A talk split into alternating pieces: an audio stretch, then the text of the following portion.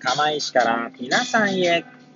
この番組は八王子生まれ、八王子育ち、震災の前の年から釜石で働くポンコツの頭の中をゆるーりと紹介していく、そんな番組です。はい、皆さんいかがお過ごしでしょうか？変な髪型をしたポンコツ薬剤師こと町田和俊でございます。というわけでですね、今日も気軽にゆるりとおしゃべりしていきたいと思います。さてさて、今日は何の話をしよっかなーって感じなんですけれども、収録日時はですね、令和4年1月7日の金曜日、時刻は19時を回ったところでございます。いつものようにですね、この時間帯は帰りの車の中で AirPods をつけて運転しながらお届けしております。はい。で、えー、何の話をしようか問題ですけれども、そうですね。えー、まあ、ここ最近、あの、 Voicy の荒木博之のブックカフェや、えー、土方奈美さんのですね、えー、翻訳家の縁側ブルースとか、まあ、 Voicy やポッドキャストの、えー、コンテンツからですね、いろいろとこう気づきを得て、それについてちょっと語ってることが多いかなと思います。えー、今日、今回もですね、えー、まあ、その感じでなんですが、えー、ちょうどですね、 Voicy のその、ブックカフェの方ですね、ブックカフェの方で、イカゲームというですね、なんか Netflix のドラマなのかな？ちょっと私も元は見てないんでわかんないんですけど、それについてマスターが語った回がありまして、確か昨年末だったと思うんですがね。はい、放送自体は。で、それについてですね、ちょっと私がコメントして、そのコメント返しがですね、今日だったので、で、今日かな？で、それでちょっとまた考えることがあったので、え、ちょっと語ってみました。まあ、タイトルをつけるとしたら何でしょうね。まあ、専門性と、え、幅を持って、え、スキルを見、幅を持って 幅を持って知識を得ることの、についてですかね。よくわかりません。はい。えー、とりあえず語ってみようと思います。最後までお聞きいただければ幸いでございます。はい。で、まあ、イカゲーム自体はですね、私はちょっと見たことがないんですが、まあ、マスターがですね、その回で言ってたのが、単一の尺度というのはですね、結構苦しくなるよね、みたいなまあ、例えばお金だったらお金があるなしだけだと、それ、そ例えばお金がない時には苦しいですよね。だ別の価値観で、があれば、まあ、救われるみたいな話だったと思います。まあ、その私も自身もですね、そのイカゲームのマスターの回ですが、どんな話だったか、もう一回ちょっと聞いてみないと何とも言えないんですけれども、はい。まあ、ちなみにですね、私自身は、ま、どんなことをコメントしたかと言いますと、まあ、ちょうどですね、私が、えー、レンジというですね、幅という、まあ、英単語のレンジですけれども、その本をですね、レンジというタイトルの本を読み終えたばかりだったということもあって、えー、なんていうんですかね、様々な価値観を持つことでですね、まあ、自分の中ですよ。自分の中で価値基準を持つことで、まあ、どっかがダメになっても、例えばじゃあお金と、まあなんでしょうね、幸福度と、とかっていう、まあいくつかまあ、充実、まあ、なんでもいいんですよ。充実度等とかですね。はい。趣味の達成度等とかっていうのはいくつかあれば、まあ、仮にですね、お金が、まあ、なくなってしまったと。まあ、なんでもいいんですけど、自分がね、まあ、私は起業してないですけども、自分の会社がですね、倒産してしまったとかなってもですね、まあ、他である程度その、いや、もちろん倒産してしまうと多分相当お先真っ暗状態になるかもしれないんですが、まあ、他の尺度が自分の中にあれば、少し耐えられる可能性はありますよね。はい。まあ、多分それってレジリエンスとかにも繋がってくるのかもしれないですね。今、話してて思ったことなんですけれども、まあ、いくつかですね、その、依存先みたいなものが、自分の価値観として依存先があれば、一つがダメになってもですね、まあ、他で、えー、なんだろうな、耐えることができる。まあ、なんかバックアップみたいな感じですよね。記憶のバック、記憶っていうかなんかデータのバックアップみたいな。まあ、このデータがダメになってもバックアップがあれば、そっちでなんとかなるみたいな感じですかね。イメージとしてはね。はい。まあ、今適当に喋ってるんで、なんかどんどん話が展開しすぎてしまいましたが、で、まあ、ごめんなさい。私のコメント自体はですね、えー、そ、その、価値観というものを、とか価値基準を、幅を持ってばいいのかなと思ってですね、それを、ゲーム、あの、ロールプレイングゲームとかでですね、ちょっと、例えてみた。まあ、メタファーとしてロールプレイングゲームのステータスですね、キャラクターのステータス。で、ちょっとこう、メタファーを使って考えてみたんですね。で、それをコメントしたんです。まあ、どんなコメントだったかっていうと えー、まあ、例えばですね、攻撃力をめちゃくちゃ高めてですね、他は、まあ正直全然、ま防御力とかも低いし、他のパラメーターは低いという場合にですね、まあそれはですね、一撃当たればですね、まあ誰でも倒せるっていう状態になるかもしれませんが、まあ相手がめちゃくちゃ防御力高くてですね、その攻撃力も、えー、なんだろう、全然こう、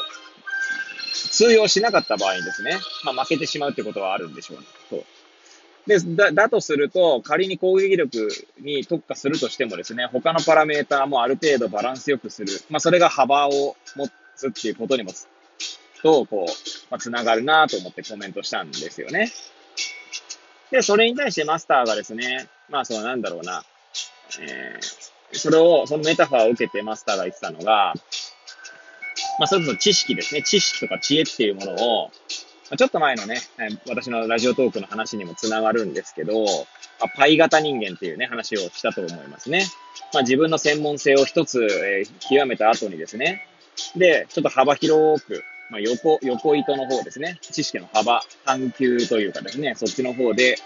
えー、様々な知識を得た後にですね、また別の分野で専門性を極めると。そうするとパイの字になる。で、さらにまた横糸を紡いでいくと、今度は井の井戸の井の字にあってっていうことを繰り返して、まあ、縦糸と横糸をですね、ひたすら紡いでいくという話なんですが、えー、マスターが言ってたのはですね、えー、幅を持つっていうことは確かに大切なんですけれども、あの、めちゃくちゃですね、専門性をもう研ぎ澄まして研ぎ澄ましてっていう、もう針の糸のよう、あ、針の糸、針の先のようにですね、めっちゃとんがってる人はですね、どうしても負けてしまうんですね。はい。だそういう部分があるよねって話をしてましたね。いや、だから、確かにそうだなとは思いますよね。まあ、そこも勝ち負けっていうところに まあ、まあ、どこでつけるんだっていう、まあ、ご自分自身のですね、敗北感とかそういうところなのかもしれませんけれども、だそういう意味だと、なんかね、今自分で、自分の中でしかですね、自分の頭の中をひたすら喋ってるだけなので、聞いてる人はですね、何のこっちゃねんって話かもしれませんけれども、ね、今、専門性を究極的に高めた人の前では、誰も勝てないっていう状態になるのかもしれないですよね。まあそこ、そのマスターの言葉を聞いて思ったのは、まあ今ですね、まあいろんな意見がまあ、あると思うんですが、まあ、教育の分野とかだと、まあ、自分の好きなこととかですね、興味があることを一点突破するっていう考えが、まあ、ある一方でですね、やっぱりまんべんなくバランスよくやるっていうことの大切さを解く人もいると思うんですよね。で、まあ、どっちがいいかって話はですね、まあ、おそらくそれも、まあ、まあ、それ言っちゃ元も子もないんですけど、まあ、自分がどっちがいいのかっていうか、自分がどうありたいのかっていうところにもあるんじゃないかなって気がしますよね。はい。まあ、つまり、自分の好きな興味、関心のある分野だけ極めたいっていう思いが強いのであればそれをやればいいし、で、でもそ、その結果ですね、さっき言ったように、まあ世の中ですね、広いので、世界は広いので、自分の同じ分野いや自分と同じ分野を学んでいる人ですね、自分より優れた人がいるわけですよね。そうするとどっかで挫折というか、まあ、なんだろう、知的劣等感を味わうことが出てくると。まあ、その時にですね、まあ、どう、どうするのかっていうところですよね。はい。まあ、そういう意味だと、一点突破するのはいいけど、まあ、挫折に対してどう対応できるのかっていう能力はまた別で必要なのかなって気もしますよね。まあ、それに対してですね、挫折を味わったときに、まあ、本当に一点突破しかしていない人は、まあ、そこでどう対応するかって話なんでしょうけど、ある程度幅を持った人はですね、別の分野をもまた、別の分野で興味関心のある分野を探せばいいって話でもありますし、はい。まあ、そんな気がしますね。まあ、究極的には自分と自分の内政の過程でしかですね、その人にの答えは出ないんだろうなっていう気もしますね。はい。いや、相当今日グダグダで、まあ、いつもグダグダですけれども、喋ってますけどもね。まあ、あとはですね、えー、なんだ、これもですね、マスターのコメント返しで別の方が言ってた言葉なんですけれども、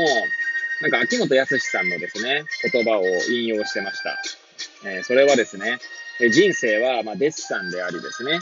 えー、何度も何度もやり直しが効く。そして最終的にですね、まあ、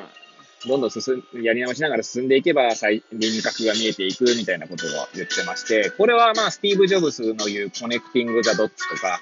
あとはまあ、出典はわかりませんけれども、荒木ひろ、荒木マスターのですね、本である、藁を手に旅に出ようの最後に書かれていました、星座のメタファーですね。まあ、要は connecting the dots、dots をどんどん打っていって、最終的にそれをですね、まあ、ど、何座と見るかっていうのは、